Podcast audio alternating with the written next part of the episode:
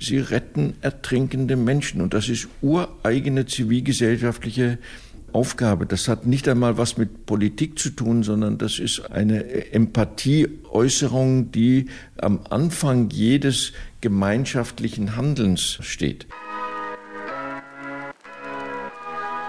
Die Kulturmittler. Der IFA-Podcast zu Außenkulturpolitik. Hallo und willkommen zur neuen Folge von Die Kulturmittler, dem Podcast über Außenkulturpolitik des IFA. Gerade habt ihr Rupert Strachwitz gehört. Er ist mein Gast in dieser Folge und er spricht an dieser Stelle über Sea-Watch. Das dürfte vielen von euch ein Begriff sein. Das ist eine gemeinnützige Initiative, die sich der zivilen Seenotrettung von Geflüchteten an Europas Grenzen verschrieben hat.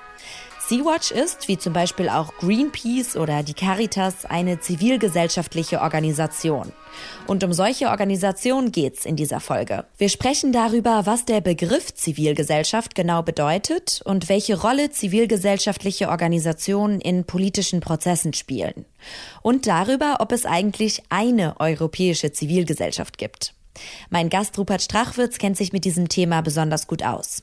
Mein Name ist Rupert Strachwitz. Ich bin Direktor des Mezenata-Instituts für Philanthropie und Zivilgesellschaft in Berlin, das es seit 1997 äh, gibt. Ich bin von meiner Ausbildung her äh, Politikwissenschaftler und Historiker und habe eigentlich mein ganzes Berufsleben in und mit der Zivilgesellschaft, dem gemeinnützigen Bereich, dem Non-Profit-Bereich, dem dritten Sektor oder wie man es nun immer nennen will, verbracht. Das ist meine Welt, das ist vielleicht hoffentlich auch ein bisschen meine Expertise. Und Rupert Strachwitz hat die Studie Was heißt Zivilgesellschaft in Europa mit herausgegeben. Die ist dieses Jahr in der Reihe Kultur und Außenpolitik des IFA erschienen. Zusammen mit Kolleginnen und Kollegen hat er untersucht, wie relevant die Zivilgesellschaft im europäischen Kontext ist und wie die europäische Zivilgesellschaft demokratische Werte verteidigt. Aber wir wollen mit den Basics anfangen und erstmal klären, was mit Zivilgesellschaft eigentlich gemeint ist.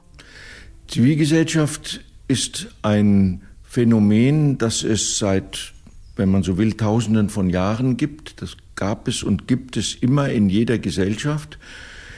In der Begrifflichkeit Zivilgesellschaft ist es eigentlich aber neu. Also es haben sich immer schon Menschen freiwillig zusammengefunden zur Geselligkeit, um irgendetwas auf die Beine zu stellen, um zu helfen, um sich fortzubilden und was immer, auch um äh, in das politische Geschehen einzugreifen, dort zu beraten, zu diskutieren und so weiter.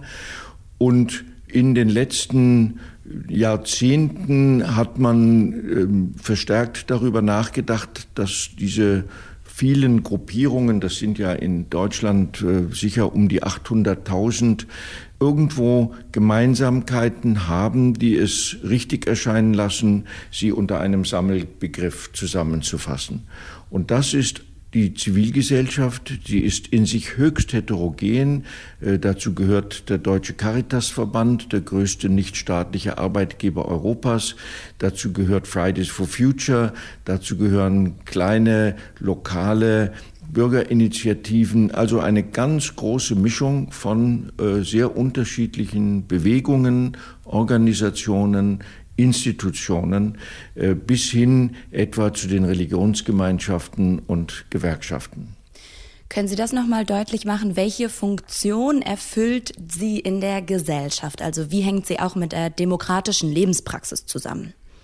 Also zunächst einmal äh, ist äh, eine Demokratie nicht die Voraussetzung dafür, dass es eine Zivilgesellschaft gibt, sondern genau umgekehrt. Das Vorhandensein einer Zivilgesellschaft, einer starken Zivilgesellschaft ist äh, nicht nur ein Indiz, sondern überhaupt die Voraussetzung dafür, dass Demokratie äh, funktioniert. Das sage ich jetzt nicht nur so dahin, sondern das, dafür gibt es zahlreiche historische Beispiele und natürlich auch sehr viel wissenschaftliche Literatur. Es hat einen einzigen Versuch in der Geschichte gegeben, Demokratie aufzurichten ohne Zivilgesellschaft. Das war die Französische Revolution, die äh, feststellen wollte, die einzige Gemeinschaft, die einzige Loyalität, die einzige Identität von Bürgerinnen und Bürgern ist der Nationalstaat. Und das hat bekanntlich überhaupt nicht funktioniert. Innerhalb weniger Jahre war man bei einem Terrorregime und anschließend einer autokratischen Diktatur. Und auf der anderen Seite hat es, obwohl äh, Vereine und Stiftungen durch Gesetz verboten wurden, ganz schnell wieder in irgendeiner Form solche Gruppierungen ja durchaus gegeben. Also das Konzept dieser alleinigen Identität im Staat ist wirklich grandios gescheitert. Und wir haben inzwischen längst die Erkenntnis gewonnen, dass für eine funktionierende Demokratie eine wirklich starke, funktionierende, durchaus auch unbotmäßige Zivilgesellschaft eine entscheidende Voraussetzung ist. Das heißt, es spielt eine wichtige Rolle für die Politik nach innen. Was spielt denn die Zivilgesellschaft für eine Rolle bei der Außenpolitik, jetzt konkret bei Deutschlands Außenpolitik? Also Deutschland hat ja seit 1945 eine Außenpolitik gepflegt, also die Bundesrepublik Deutschland und dann natürlich das Vereinigte Deutschland auch, der großen außenpolitischen Zurückhaltung. Das war auch sicher vernünftig. Nach den Erfahrungen äh, der beiden Weltkriege ging das ja irgendwie auch gar nicht anders. Das hat Deutschland auch äh, sehr konsequent durchgehalten und das ist Deutschland auch gut bekommen. Die Zeiten sind aber vorbei. Wir sehen das ganz aktuell. Im Moment ist Deutschland in einer Situation, die es seit Bismarcks Zeiten nicht mehr gehabt hat. Deutschland äh, hat die Präsidentschaft in der Europäischen Union, hat den Vorsitz im Ministerrat des Europarates, hat die Präsidentschaft der Financial Action Task Force. Es gibt eine Deutsche an der Spitze der Europäischen Kommission. Deutschland ist noch im äh, Sicherheitsrat der Vereinten Nationen, also eine ganz starke äh, Stellung. Und in dieser Position kann es nicht angehen, dass sich das nur auf der Ebene von Regierungen abspielt.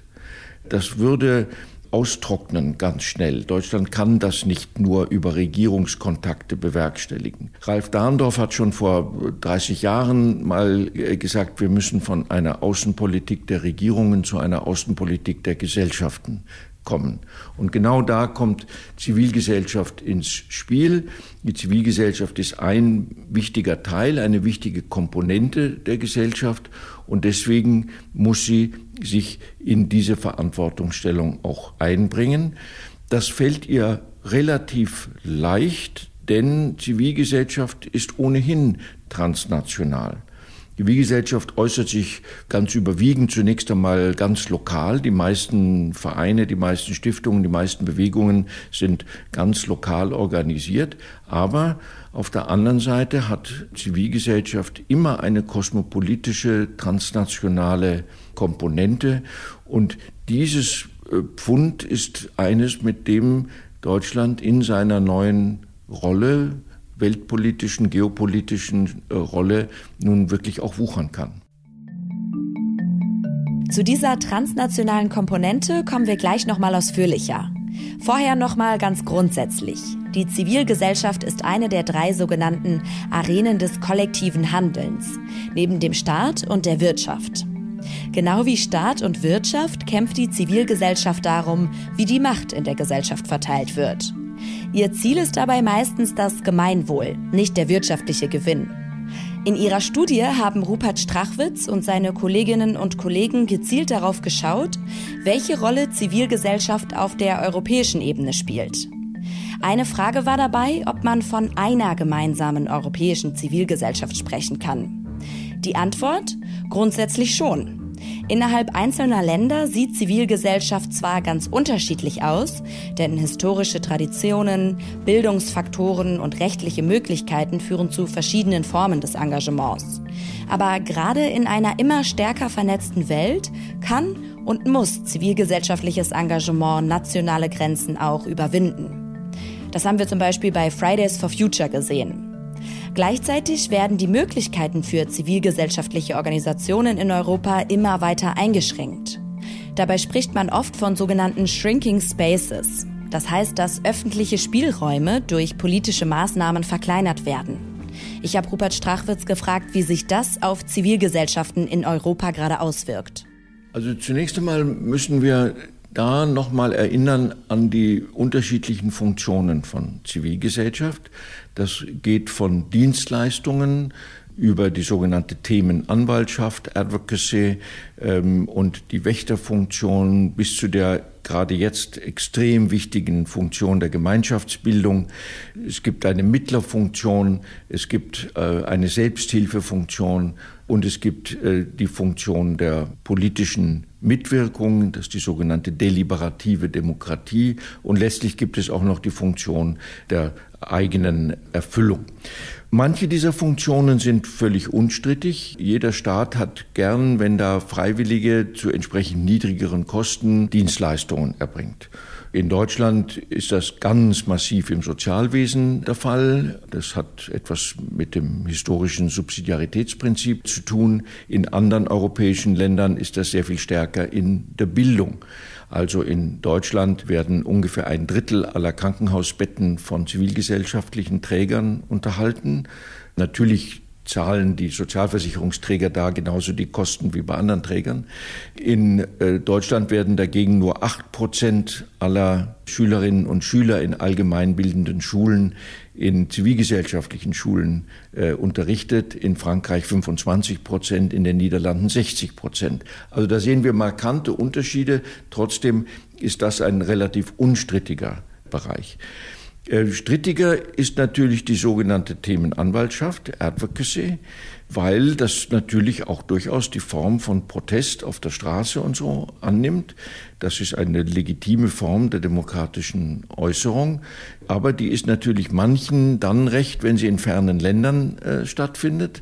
Also was in Belarus zurzeit passiert, hat unsere volle Sympathie, auch die unserer Parteien und Regierung. Wenn es aber im eigenen Land stattfindet, dann ist das schon deutlich strittiger. Und da versuchen Regierungen gerne, das wieder sozusagen einzudämmen. In den letzten 30 Jahren hat sich das exponentiell entwickelt diese Form der zivilgesellschaftlichen Tätigkeit und die Regierungen versuchen weltweit und eben auch gerade in Europa, in Westeuropa, auch in Deutschland, das wieder einzudämmen. Kann man also sagen, dass ähm, Politik so lange Zivilgesellschaft aushält, solange sie Arbeit nimmt und keine Arbeit macht? Naja, das kann man wohl auch so sehen. Ich bin bei dem Arbeit machen nicht so ganz sicher, denn die Regierung wird ja dafür bezahlt von uns als Bürgerinnen und Bürger, dass sie bestimmte Arbeiten übernimmt. Wenn wir dann sozusagen dazu anregen, auf vielerlei Weise, dass sie vielleicht noch etwas anders machen sollte, dann ist die Vokabel, wir würden damit der Regierung Arbeit machen, eigentlich eine falsche Perspektive. Ja, ich meine, unbequem sein vielleicht. Ja, Unbequem ist immer unbequem, nicht? Und wird äh, entsprechend natürlich von denen, die es gerne bequem haben wollen, nicht so geschätzt. Das ist völlig klar. Und ganz extrem ist das natürlich, wenn sich zivilgesellschaftliche Kräfte konkret in die Mitgestaltung von Politik einmischen. Äh, da haben wir in mehreren europäischen Ländern in den letzten Jahren massive Eingriffe und Maßnahmen erlebt. In Deutschland denken Sie an den Fall Attac. Attac bekam ja die Gemeinnützigkeit entzogen. Das Gleiche gibt es aber auch in Frankreich, in Italien, in Großbritannien, wo immer man hinschaut. Wenn ich an das Verhältnis von Zivilgesellschaft und Politik denke in Europa, dann denke ich auch an die Situation im Mittelmeer und wie zivilgesellschaftliche Organisationen Menschen dort retten, die die EU eben nicht rettet, denen die EU nicht zur Hilfe kommt. Kann man sagen, eine Zivilgesellschaft kommt dann da zum Einsatz, wo die Politik versagt? Ja, das ist in der Praxis so. Irgendwo ist das traurig, dass das so ist. Eigentlich müsste es von Anfang an ein vernünftiges Zusammenspiel von Politik und Wirtschaft und Zivilgesellschaft geben. Aber das ist nicht äh, die praktische Erfahrung, sondern die Zivilgesellschaft hat sich durchaus an verschiedenen Stellen gerade da emanzipiert, wo ein Versagen des Staates oder auch Versagen des Marktes zu beobachten war. Das war schon immer so. Aber das, was in den letzten Jahren im Mittelmeer entstanden ist, ist ein ganz typisches Beispiel dafür. Also die Organisationen, die äh, Menschen da aus dem Meer retten, haben gar nicht die Möglichkeit und auch nicht die Verpflichtung, große Überlegungen anzustellen, ob vielleicht durch andere Regierungsmaßnahmen die Menschen doch vielleicht lieber in ihrem Heimatland, Ursprungsland verbleiben. Das ist nicht ihre Aufgabe, sondern sie sehen es als ihre Aufgabe, Menschen, die sonst ertrinken würden, aus dem Meer zu fischen. Sie haben auch mit den Schleusern und so nichts zu schaffen, sondern sie retten ertrinkende Menschen. Und das ist ureigene zivilgesellschaftliche Aufgabe. Das hat nicht einmal was mit Politik zu tun, sondern das ist eine Empathieäußerung, die, wenn man so will, am Anfang jedes gemeinschaftlichen Handelns äh, steht. Und das nun sozusagen zu verteufeln und zu sagen, also da, da, hätten sie nichts verloren, das ist wirklich geradezu absurd. Ja, oder das sogar noch zu kriminalisieren. Ja, ja, das ist in Italien ja jetzt Gott sei Dank auch wieder vorbei, aber das gab ja eine Phase, wo das wirklich massiv kriminalisiert wurde. Äh, damit hat man im Grunde genommen all das auf den Kopf gestellt, was wir so gerne, ich mag den Ausdruck sowieso nicht, als europäische Wertegemeinschaft deklarieren bin mit den Werten äh, an sich sehr vorsichtig, aber wenn es Menschen nicht mehr erlaubt sein soll, Ertrinkende aus dem Meer zu retten, wo, wo bleibt denn auch nur der fundamentalste unserer Werte dann? Jetzt sehen wir ja generell in der EU eine Hinwendung teilweise mehr zum Nationalstaat, weg von dieser Gemeinschaft. Was hat das für eine Auswirkung auf die europäische Zivilgesellschaft oder Zivilgesellschaften in Europa? Es hat große Auswirkungen und welche Art die sein werden, wissen wir noch gar nicht. Das ist ja eine relativ neue Entwicklung, die uns in der Tat sehr viel beschäftigt, also sowohl wissenschaftlich als auch natürlich in der täglichen Praxis. Es gab bis vor ganz wenigen Jahren eigentlich einen völligen Konsens darüber, dass Zivilgesellschaft auch mit äh, Attributen wie kosmopolitisch, freiheitsorientiert, Menschen- und Bürgerrechte orientiert und so weiter gleichgesetzt werden konnte. Und man hat so fast etwas spöttisch auf Beispiele aus der wissenschaftlichen Literatur geschaut. Also in der amerikanischen Literatur wurde immer der Ku Klux Klan als ein Beispiel für eine äh, schlechte Zivilgesellschaft dargestellt. Das hat man eigentlich gar nicht so wahnsinnig beachtet. Und plötzlich hatten wir das also hier in ganz Europa natürlich auch. Ich bleibe dabei, Zivilgesellschaft ist eine systematische Einteilung, ein analytischer Begriff und wenn wir äh, jemand oder eine Organisation bescheinigen, sie gehört zur Zivilgesellschaft, sagen wir damit ausdrücklich nicht, dass sie in irgendeiner normativen Weise gut wäre. Das wäre eine völlige Verkennung, sondern selbstverständlich gibt es Organisationen, die wir, jeder einzelne von uns, gut oder weniger gut oder gar nicht gut finden. In einem zweiten Schritt müssen wir uns aber natürlich mit denen, die, die wir so wirklich in einem fundamentalen Sinne nicht gut finden, auseinandersetzen. Und diese Auseinandersetzung läuft innerhalb der Zivilgesellschaft erst so allmählich an. Und auch in der Wissenschaft sind wir da durchaus noch etwas hilflos. Da einfach so den Strich zu ziehen und sagen, das ist keine Zivilgesellschaft, wäre einfach völlig äh, unsystematisch. Oder zu sagen, mit denen beschäftigen wir uns nicht, das wäre auch nicht die richtige Antwort, sondern wir müssen uns mit diesem Phänomen auseinandersetzen, dass es da fundamentale Unterschiede gibt und dass es dann auch in der Zivilgesellschaft die heute ohnehin ja sehr stark propagierten Koalitionen der Willigen oder der Gutwilligen äh, geben wird eine Gesamtaktion der gesamten Zivilgesellschaft zu irgendetwas hat es, wenn man so will, nie gegeben, aber wird es unter diesen Umständen natürlich erst recht nicht geben.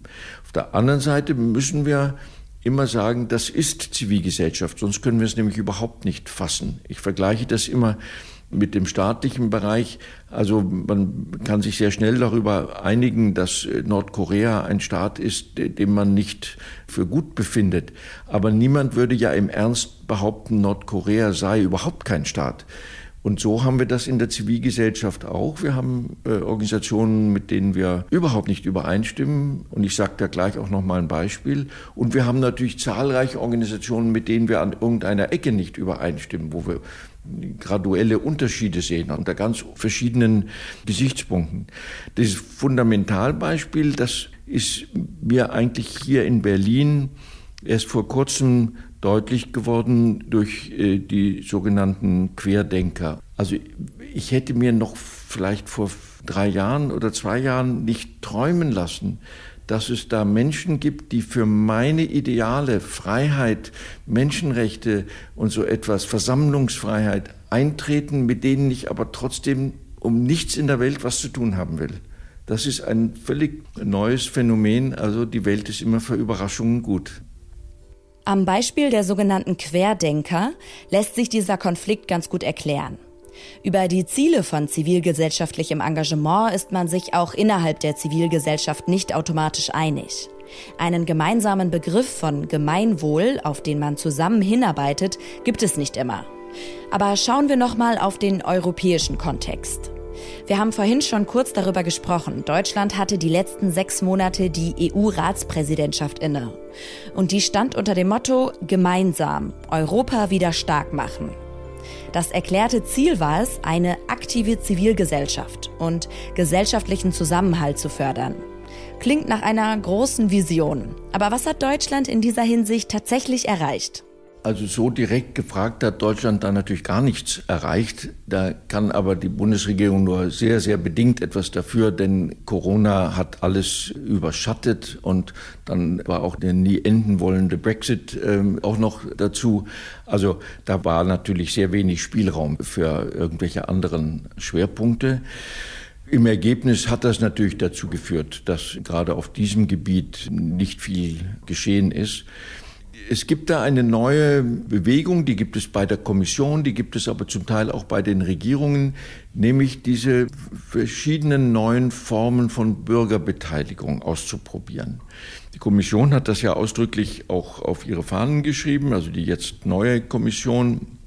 Sie wollten also solche Bürgerbeteiligungsverfahren einführen. Bürgerbeteiligungsverfahren können etwas unglaublich Sinnvolles sein.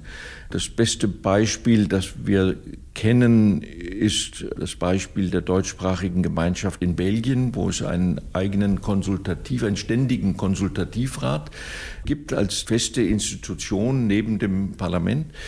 Äh, und das scheint sehr gut zu funktionieren. Es gibt aus Österreich sehr äh, gute Beispiele. Was aber die Kommission und zum Teil auch andere Regierungen machen, ist kein gutes Beispiel. Also anstatt die Vertreter der organisierten Zivilgesellschaft, die zum Teil sehr viel Erfahrung haben, sehr viel Know-how haben, an der Vorbereitung von Maßnahmen zu beteiligen, werden um es mal etwas überspitzt zu sagen, irgendwelche Bürgerinnen und Bürger zusammengerufen, die äh, sich auch freuen, mal einen Kommissar oder Minister oder sowas live zu erleben. Und der liest eine Rede vor, die ihm irgendjemand geschrieben hat, und dann geht er wieder und dann dürfen die auch noch zwei Stunden reden. Völlig folgenlos und auch über Themen, zu denen sie letztlich nicht so furchtbar viel beitragen können. Also eine Ad-Hoc-Gruppe zusammenzurufen und die über Deutschlands äh, Position in der Welt diskutieren diskutieren zu lassen, führt zu keinem vernünftigen Ergebnis. Und wir haben die Befürchtung, dass dies durchaus vorsätzlich geschieht, um die organisierte Zivilgesellschaft rauszudrängen. Also gruppieren wir das auch als ein Shrinking Space Phänomen mit ein. Die Zivilgesellschaft hatte traditionell im Bereich der EU und noch sehr viel stärker im Bereich des Europarats durchaus eine ganz starke Position. Es herrscht nicht nur bei mir der Eindruck vor, dass auch da, wie bei den nationalen Regierungen, versucht wird, diese Position zurückzudämmen, zumindest dann, wir hatten das Thema ja schon, wenn die Organisationen unbequem sind. Wir haben jetzt viel über die Herausforderungen gesprochen, vor denen Zivilgesellschaften in Europa stehen. Sie haben es auch schon so ein bisschen durchklingen lassen. Aber wie schätzen Sie die Zukunft der Zivilgesellschaften ein? Welche Tendenzen sehen Sie da? Befürchten Sie vielleicht, aber erhoffen Sie auch? Also zunächst muss man, glaube ich, ganz klar sagen, alles deutet darauf hin, dass die Zivilgesellschaft ein entscheidender Faktor des öffentlichen Raums bleiben wird. Also diejenigen, die immer mal gesagt haben, na ja, das ist so ein Phänomen, das ist so eine Mode, das vergeht bald wieder, werden nicht recht behalten. Also es gibt wirklich zahlreiche Indikatoren, die uns sagen, Zivilgesellschaft bleibt ein wichtiger Teil des öffentlichen Raums. Ich denke, sie wird sich weiter ausdifferenzieren, sie wird sich auch verändern. Große zivilgesellschaftliche Organisationen haben genau das gleiche Problem wie alle Großorganisationen. Sie verlieren Attraktivität, dementsprechend auch Mitglieder und dementsprechend äh, in der Folge dann auch Einfluss. Kleine neue Organisationen haben überhaupt kein Problem, Mitglieder zu gewinnen, wenn sie eine attraktive Mission haben. Da wird sich also einiges noch umschichten. Es werden neue Akteure auftreten und alte Akteure werden untergehen.